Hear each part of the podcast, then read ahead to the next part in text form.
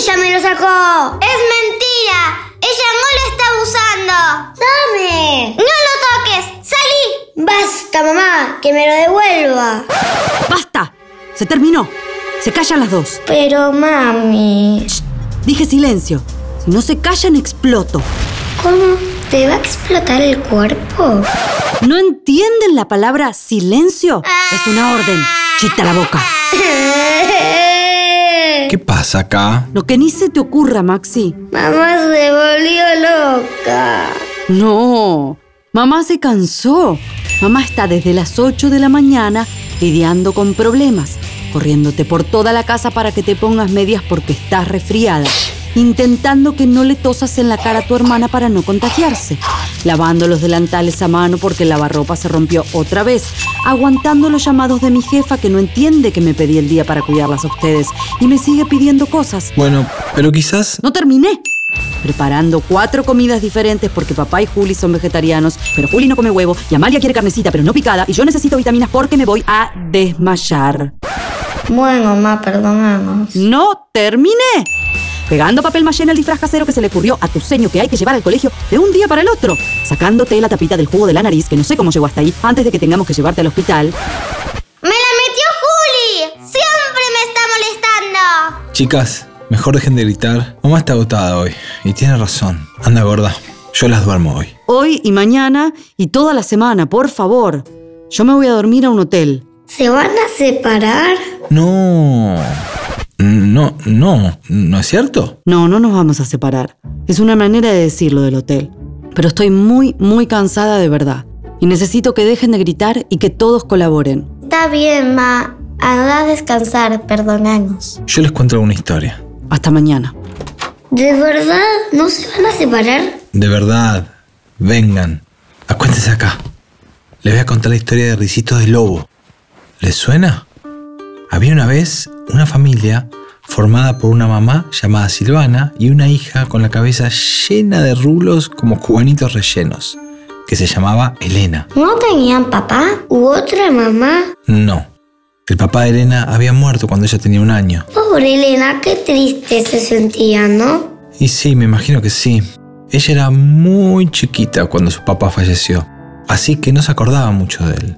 Y le pedía a la mamá que le contara historias de ellos dos juntos. A veces, su mamá tenía ganas y a veces no, porque también se ponía muy triste al recordar, sobre todo los primeros años. A Silvana y Elenita les encantaba viajar a conocer distintos lugares del país, y lo podían hacer muy seguido porque vivían en una casa rodante. ¡Tenía una casa rodante! ¡Es mi sueño! Acá estoy. ¿Me puedo quedar? No me quiero perder este momento. Termina y me duermo. Papá nos está contando la historia de Ricitos de Lobo. ¿Vos sabías que el papá de Elena se murió cuando ella era chiquita? Sí, sabía. Qué triste, ¿no? ¿Y papá les contó lo de la casa rodante? Voy justo por esa parte. Eh, ¿Querés seguir vos? Yo me quedo a escuchar también. Bueno, dale. La casa rodante era increíble, super guachi, mega, ultra genial. Hasta tenía nombre. Le habían puesto la cachinave. Para Elenita era como una casa de muñecas. Todo era mini y había sorpresas en cada rincón. Si le pegabas una patadita a una puerta, se convertía en una mesa para comer y jugar a las cartas. Si tirabas de una soga en el techo, bajaba una cama esponjosa en la que dormían juntas y en cada estante y cajón de la cachinave se escondían tesoros y escondites. Pero lo mejor que tenía vivir en una casa rodante era la vista a través de las ventanas, porque cada día se despertaban con un paisaje distinto. El favorito de Lenita era el de Cruz del Eje, una tierra hermosa en donde casi todos los días del año había un sol radiante. A su mamá le gustaba más el paisaje de las sierras. En San Javier, por ejemplo, había días en los que las nubes estaban tan bajas que parecía que habían ido de visita. Era como caminar sobre algodón. La vida en la Cachinave era sin dudas una aventura. En cada pueblo, Elenita conocía amigos nuevos, animales autóctonos y sabores únicos. Su mamá era una excelente cocinera. Además de viajar, cocinar era lo que más disfrutaba en este mundo. El asunto es que después de muchos años viviendo las dos solas de acá para allá, Silvana conoció a Darío en una clase de pastelería en un pueblito de Mendoza llamado Tunuyán. Mami, ¿por qué no nos vamos de acá? Ya estamos hace muchos días en Tunuyán. Quiero ir a conocer otros lugares. Pero este lugar es especial y tengo una gran noticia para compartirte. Me contrataron del restaurante de la plaza para hacer la pastelera de este verano. O sea que nos vamos a quedar como por tres meses. Sí, mi amor, nos va a venir bien un poco de descanso. Los días de calor llegaron y con ellos otra novedad. Ahora Elenita pasaba las tardes en la pileta de la casa de Darío, junto a sus dos hijos varones llamados Renato y Valentino. Renato tenía siete años, igual que ella, y Valentino tres. A él le encantaba jugar a la mamá, el papá y el hijito. A Valen también. A Renato no tanto. Prefería hacer muestra de saltos en la pileta, salto palito, salto de bomba, clavado, salto de zombie, de ninja, de sonámbulo, de bailarín. El de bailarín era el que más hacía reír a Elenita. Es que Renato revoleaba los brazos por el aire como un loco. Se parecía mucho más a un helicóptero que a un bailarín. Una tarde, mientras jugaban a los náufragos, él le preguntó a Renato, ¿Por qué tu mamá no está nunca en tu casa? Mis papás se separaron después de que nació Valen y mi mamá trabaja en la capital. Así que en la semana nos quedamos con mi papá y los fines de semana nos vamos a su casa. ¿Y tu papá? ¿No lo ves nunca?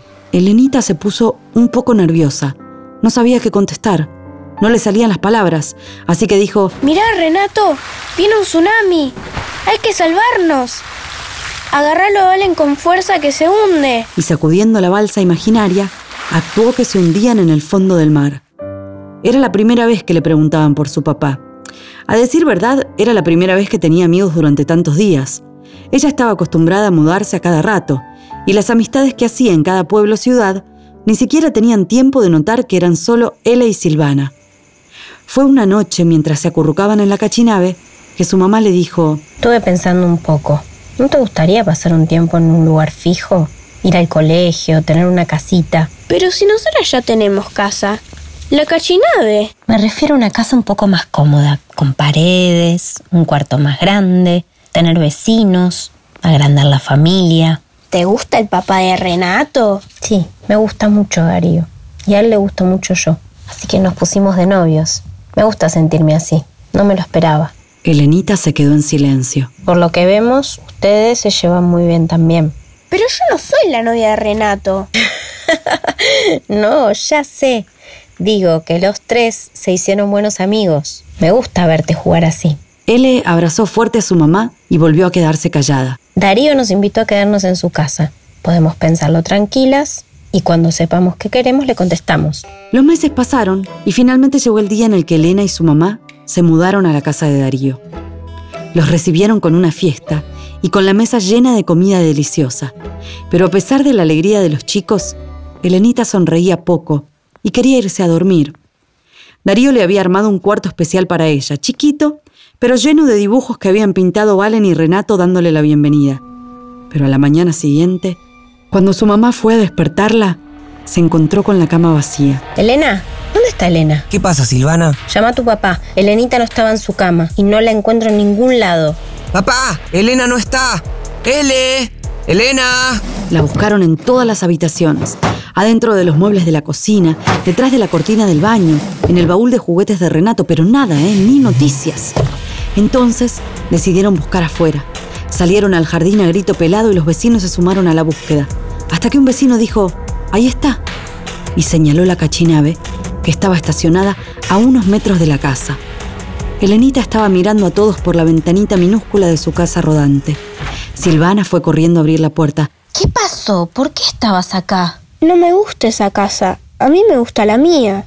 No quiero vivir ahí. Su mamá la abrazó fuerte. Nunca se imaginó que a él no le iban a dar ganas de vivir ahí. Era rara esa reacción, porque a ella le encantaba ir a jugar con sus amigos. Una cosa es quedarnos a jugar y otra es vivir. ¿Por qué tenés novio? Porque me enamoré. No lo decidí yo, simplemente me pasó. Es hermoso lo que siento. Y Darío y sus hijos son muy generosos y amables con nosotras. Si hasta te llenaron de dibujitos. ¿Vos sabías que tu cuarto era antes la sala de los instrumentos de los chicos? Sí. Pero ¿dónde están los instrumentos ahora? Los guardaron para poder hacerte un lugar. Para ellos también es un cambio grande recibirnos, pero están muy contentos, sos como una hermana. Las chicas volvieron a la casa. Esa tarde, él jugó un poco más animada y se acostó sonriente en su cama. Pero a la mañana siguiente, cuando su mamá la fue a despertar, de nuevo se encontró con la cama vacía. Esta vez fue directo a la cachinave y allí estaba Elenita, durmiendo en su vieja cama. Así durante varias noches. Ele, ya no podés dormir más en la cachinave. Vos tenés tu habitación. La casita rodante ya no es nuestra casa. No la usamos nunca. Está acá, juntando polvo, mi amor. Estuve pensando que lo mejor es venderla. ¿Qué cosa? La cachinave. Ya no la vamos a usar tanto. Y seguro hay alguien que anda necesitando una casita rodante justo como esta. En cambio, nosotras podemos tener unas bicicletas. ¿Qué te parece?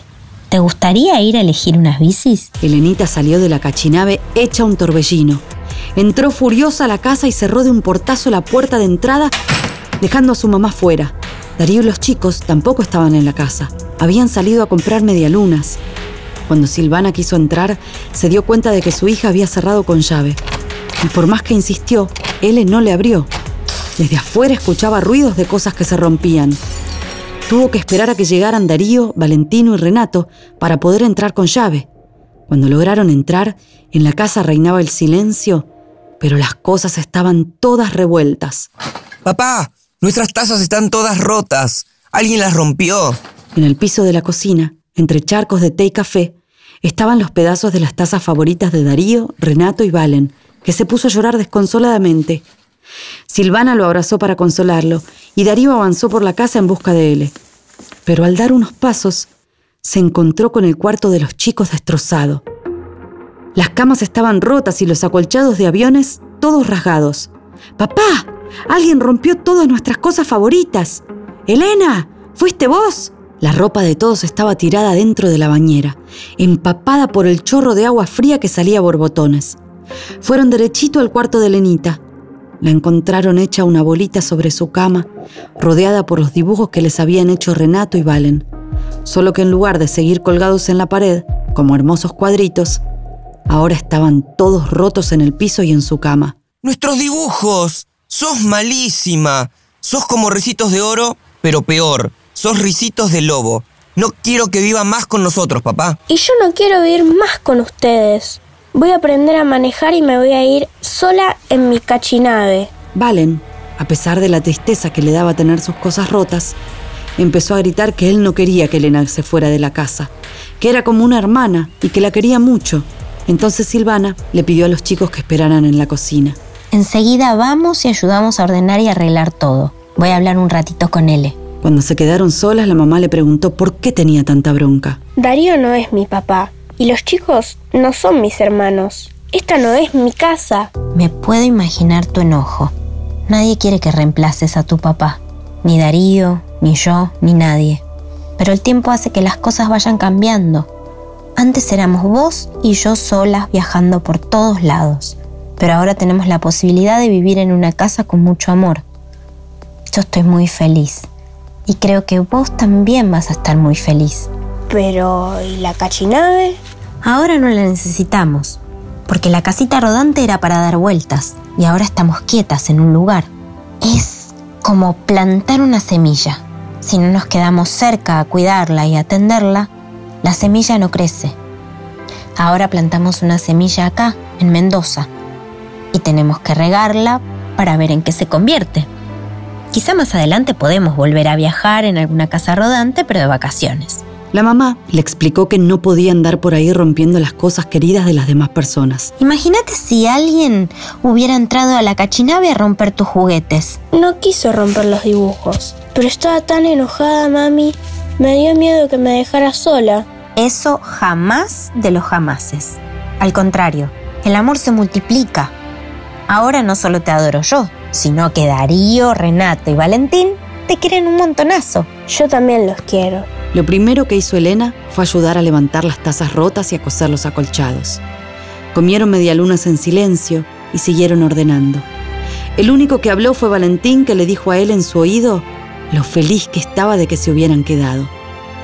Esa noche, al acostarse, Elenita fue al cuarto de los chicos, abrazó a Renato y le dijo, Perdóname, Rena, ¿me podrás hacer dibujos nuevos para colgar en mi pared? Si no, no voy a poder dormir. Darío les contó el cuento de la pefita fea y los tres chicos se durmieron con una sonrisa en la cara. Y colorín colorado, este cuento se ha terminado. Y colorín colorós, este fue otro cuento feroz. Mañana le voy a pedir a mi hermana que nos venga a ayudar con las chicas. Así puedes descansar un poco. Gracias, mi amor. Yo sé que vos tampoco das más. Necesitamos descansar los dos. Sí, sí, gorda, por eso. Nos va a venir bien un poco de ayuda.